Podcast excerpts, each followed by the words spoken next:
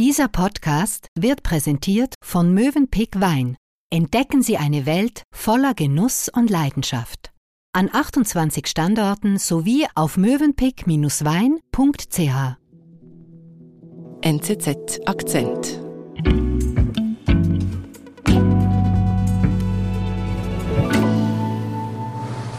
Was reportedly leaked the U.S. government's no-fly list. The Swiss hacker claimed exactly how an international hacker leaked the U.S. government's no-fly list.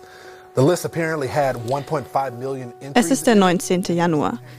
Die 23-jährige Luzerner Hackerin Maya Arson Crimeu verkündet im Netz, sie habe eine brisante Liste gehackt, Okay. die sogenannte Flugverbotsliste der USA. Darauf sind die Namen der Leute festgehalten, die nicht fliegen dürfen oder besonderen Einschränkungen unterliegen, weil sie unter Terrorverdacht stehen. Es stehen 1,5 Millionen Namen auf dieser Liste. Okay, ist viel. Und all diese Leute stehen offenbar unter Terrorverdacht. Durch die USA geht ein Aufschrei. Es ist aber nicht das erste Mal, dass Maya Arson Crimeu solche geheimen Daten veröffentlicht hat. Seit zwei Jahren darf sie wegen ihrer Hackeraktivitäten das Land nicht verlassen. Ihr droht sonst die Verhaftung. Die Schweizer Hackerin Maya Arson Crimeu wird in den USA per Strafbefehl gesucht. Doch sie hackt weiter. Sie sieht sich als Aktivistin und will Missstände aufdecken, sagt Nelly Keusch.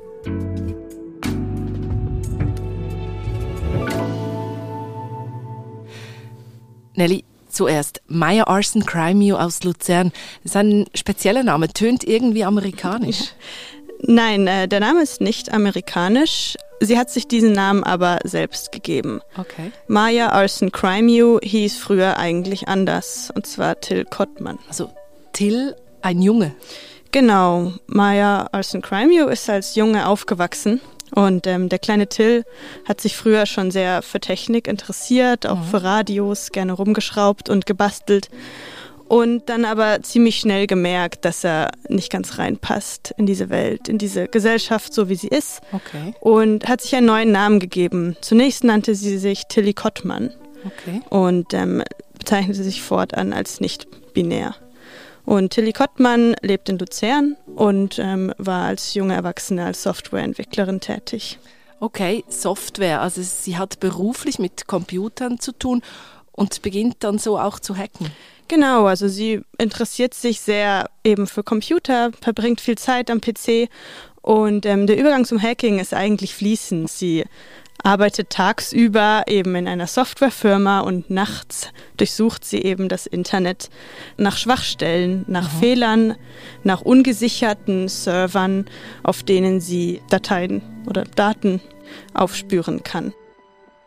Schon zu dieser Zeit ist sie im Internet unter ihrem Hacker-Pseudonym Maya Arson Crimeu unterwegs und heute will sie eben nur noch diesen Namen verwenden. Aber Crime, ist das eine Anspielung darauf, dass sie auch Kriminelles macht? Ja, sie kokettiert damit, im Grunde eine Verbrecherin zu sein.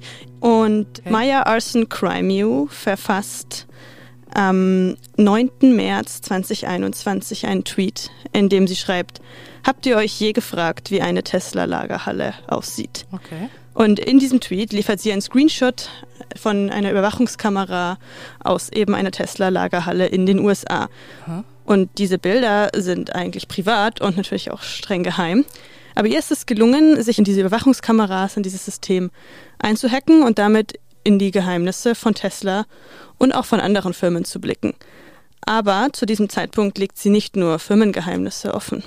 Die Überwachungskameras, die sie hackt, sind teilweise auch in Polizeistationen. Man kann Verhöre mit ansehen und auch mit anhören. Okay. Man kann in Spitäler hineinblicken, man sieht dort Patienten, in Gefängniszellen und sogar in Überwachungskameras, die in China sind.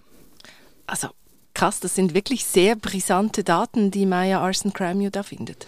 Ja, genau. Und drei Tage später steht dann auch die Luzerner Kantonspolizei vor ihrer Tür Okay. Und beschlagnahmt ihr gesamtes Computermaterial und ihr Equipment. Und zwar im Auftrag der US-Behörden. Okay. Und dann, eine Woche später, kommt die Meldung, dass ein Geschworenengericht in den USA Maya Arson Crime angeklagt hat. Mhm. Wegen Computerbetrug, Missbrauch und Identitätsdiebstahl. Dieser Tag, der 19. März 2021, verändert das Leben von Maya Arson Crime auf drastische Weise.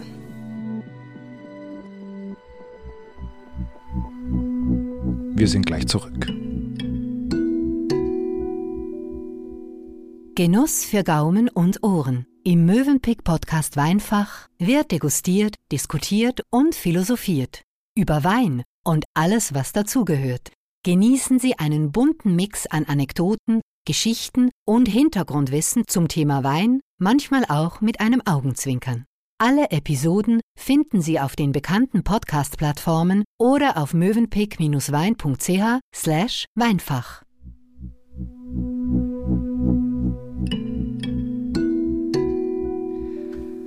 Also Nelly, am 19. März 2021 wird Maya Arson Crimeo in den USA angeklagt. Was bedeutet das jetzt für Sie?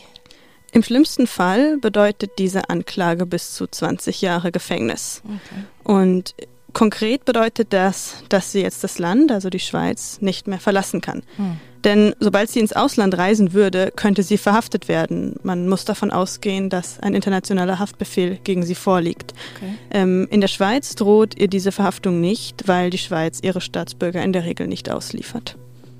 Also damit sitzt sie eigentlich fest in der Schweiz. Mhm. Hat Maya Arson Crime gewusst, auf was sie sich einlässt mit diesem Hack? Sie sagt ja gegenüber dem Deutschschweizer Fernsehen. Ja, Schluss, schlussendlich ist das halt irgendwie schon eine Möglichkeit gewesen, was schon länger sich klar war. Sie wusste, dass es illegal ist, was sie tut und sie wusste, dass es diese Konsequenzen hätte haben können. Ich meine, das ist schlussendlich halt etwas, wo man bei Aktivismus immer eingehen. Es geht mehr darum, aufzuzeigen, was halt richtig ist. Und wenn man im Aktivismus ist und dort gewisse Schritte geht, muss man sich bewusst sein, dass Aktivismus Konsequenzen haben kann.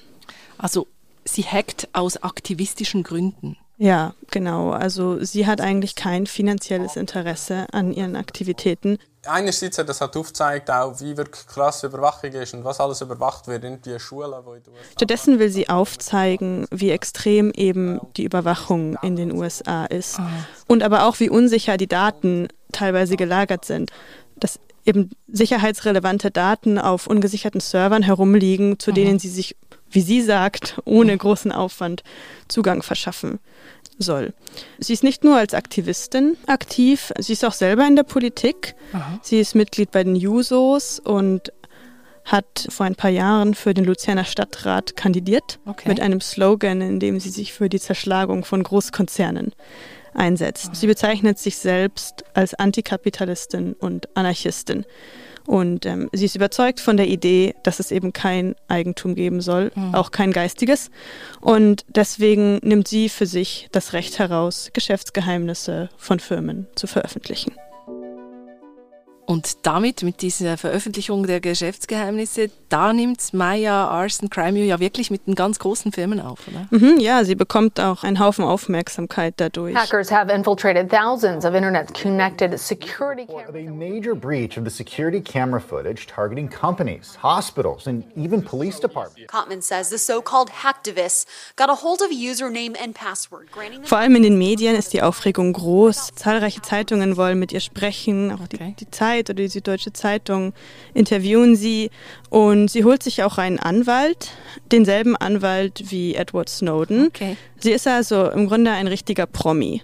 Diese ganze Aufmerksamkeit um ihre Person wird ihr aber dann auch schnell zu viel und sie zieht sich dann erstmal zurück und auch aus der Öffentlichkeit vor allem zurück und taucht ab. Mhm. Also das heißt, sie hackt dann nicht mehr. Sie gönnt sich eine Pause. Sie beendet auch ihre Arbeit als Softwareentwicklerin. Und man hat eigentlich in den letzten eineinhalb Jahren kaum etwas von ihr gehört, mhm. bis eben zum 19. Januar, wo sie den nächsten Skandal provoziert hat. Ah, und da veröffentlicht sie eben diese Liste mit Terrorverdächtigen, von der wir schon gehört haben. Ja, sie schreibt, dass sie sich Zugang verschafft hat zu dieser Flugverbotsliste, auf der 1,5 Millionen Terrorverdächtige stehen.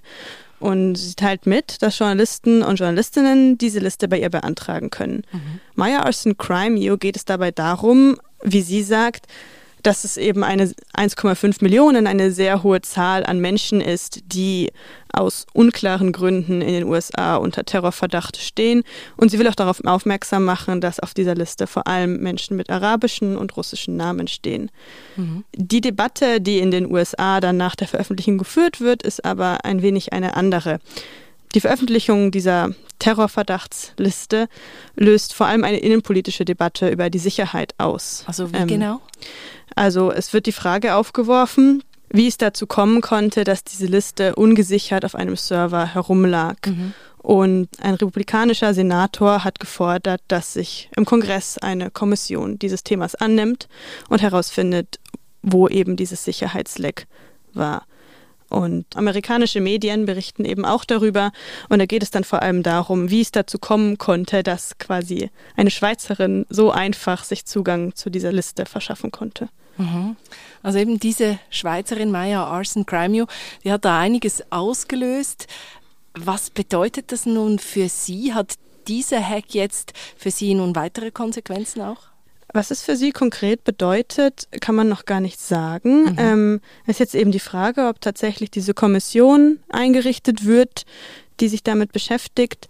Angeklagt worden ist sie jedenfalls noch nicht. Okay. Sie hat bereits angekündigt, dass sie jetzt auch erstmal wieder eine Pause macht. Mhm. Diese Pause könnte aber um einiges kürzer sein als die letzte Pause, die sie gemacht hat. Denn sie hat bereits angekündigt, dass sie wieder eine neue Überraschung geplant hat.